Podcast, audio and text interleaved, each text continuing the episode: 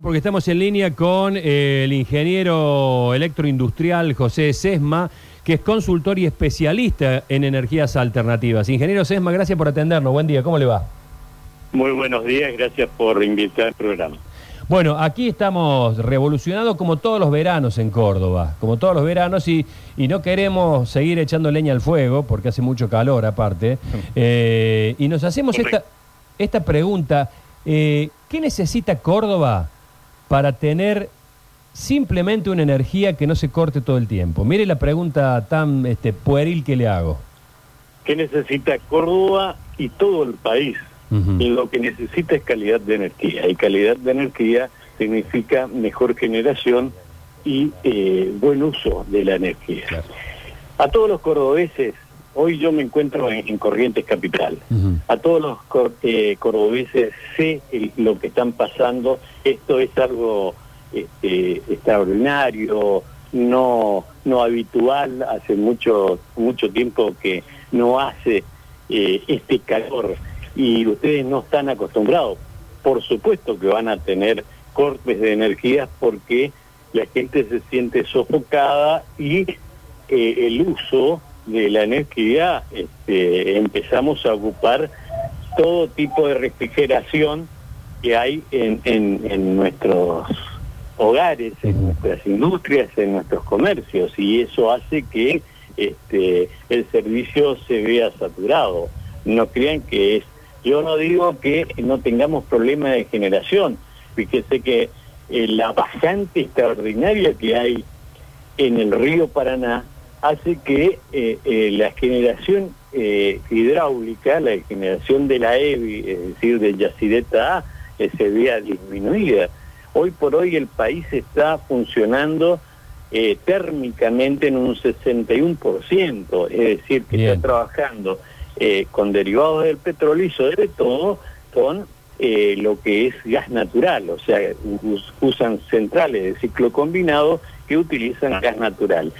Eh, por supuesto que vamos a tener una merma de, de energía porque el sistema se encuentra saturado. Ayer este, en todo el día había cortes de energía o baja, eh, una baja tensión eh, abrumante, o sea, el sistema se veía sobrecargado, eh, las- las protecciones en alta tensión sacaban de servicio el- el sistema y por supuesto no alcanzaba, bajaba la tensión, lo que hacía es que se apagaran todos los los eh, electrodomésticos o este, mínimamente funcionan. Por eso le pido a todos los cordobeses que presten atención automáticamente desenchufen las heladeras, los acondicionadores, de aire, todo lo que sea motor. ¿eh? Eh, eh, Ingeniero, está bien, eh, entiendo perfectamente el punto. Ahora, eh, olvidémonos o no de que hemos tenido situaciones eh, de, de calor este, infrecuente. Tengamos en cuenta de que el planeta está viviendo circunstancias en las cuales ya debemos empezar a pensar que el calor infrecuente es cada vez más frecuente, por un lado. Por otro lado, Córdoba padece endémicamente problemas de cortes este, frecuentes, eh, de, interrupciones este, que ya son parte del folclore de Córdoba. Digo, ateniéndonos a la, a la cuestión estrictamente local y poniendo el tema de la, de, digamos, del uso de, energía eléctrica tradicional, hasta tanto los gobiernos tomen en cuenta las energías alternativas. Eh, ¿Qué debe hacer Córdoba? ¿Debe ampliar su, su, su potencia? Debe, ¿Por dónde podría pasar la inversión? Córdoba, eh, no solo no solo Córdoba, sino todo el país tiene que ampliar su matriz energética, tiene que generar mucho mucho más, pero para ello hay, es necesario este, que haya inversiones y para que haya inversiones tiene que haber confianza en el país. Pero a su vez hay que hacer un estudio técnico contable de este, las inversiones y de los subsidios que se han dado a todas las eh, generadoras, a las productoras, inclusive a las extractoras de, eh, que alimentan a, la- a estas centrales, ¿no? A, a las generaciones de energía, llámese extracción de petróleo y gas. Claro. Y el costo real de cuánto sale, porque si nosotros no ponemos nuestra eh, extracción de petróleo y gas en, pesos y no en dólares, nunca vamos a tener una tarifa este, real de energía. Yo sé que tiene que una empresa necesita ganar para para este, trabajar para extraer los combustibles, pero tenemos que adecuarnos a la situación de la Argentina y tenemos que tener un precio real. Por eso eh, las inversiones se tienen que hacer, hay que hay que este, ver eh, el ojo en las energías alternativas, como usted dijo, pero tenemos que poner una, una energía alternativa que sea amigable con el medio ambiente, pero también que sea eh, lo posible de igual eh, valor que la generación de las tradicionales o mucho menor. A eso es lo que tenemos que llegar y no a precios exorbitantes como están ahora la generación de energía eh, eólica, por ejemplo, en la cual siguen con los contratos que había dejado Aranguren, ¿no? en la cual este, dolarizó la, la, los contratos de generación alternativa y hoy este, nos, está, eh, nos está dando muchos dolores de cabeza. Ahora, ingeniero, eh, ¿por qué eh, estas cuestiones pasan en, ciudades como Córdoba? Esto de, de, que, como decía Sergio recién, este problema casi endémico de que Córdoba sufre, hace frío, se corta la luz, hace calor, se corta la luz, hay viento, se corta la luz. Digamos, ¿por qué pasa en ciudades como esto? ¿Es solamente falta de inversión o ese bendito consumo récord que superamos todos los días también tiene que ver? En parte, en parte son, eh, es, eh, tiene usted razón. En parte a veces tenemos frío y, le prendemos todo. Tenemos calor y prendemos todo.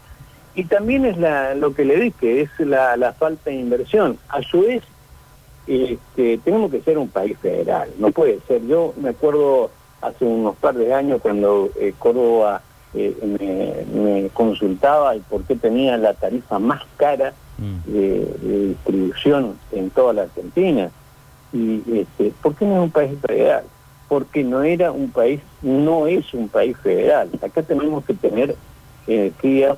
Yo sé que no es lo mismo distribuir en Carlos Paz o en Santa María o en, Córdoba Capital, porque la, la, este, la distribución es completamente diferente, hay usuarios uno al lado de otro y los otros están más distanciados y por supuesto genera mucho más gastos.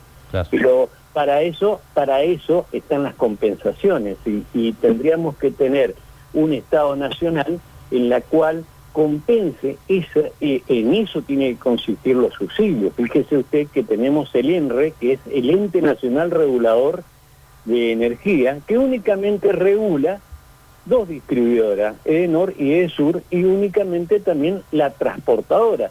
Pero cada provincia tiene su ente regulador, que esos entes reguladores tienen que estar reglados por el ente nacional y que tienen que estar subsidiados y tienen que llamar a licitaciones para el aumento de energía, para las, inversiones, o sea, supervisado por la nación, para que sea equitativo el tema si no avanzamos en ese en ese sentido y este siempre la culpa la tiene el gran Bonet. Siempre la culpa la tiene el gran Bonet.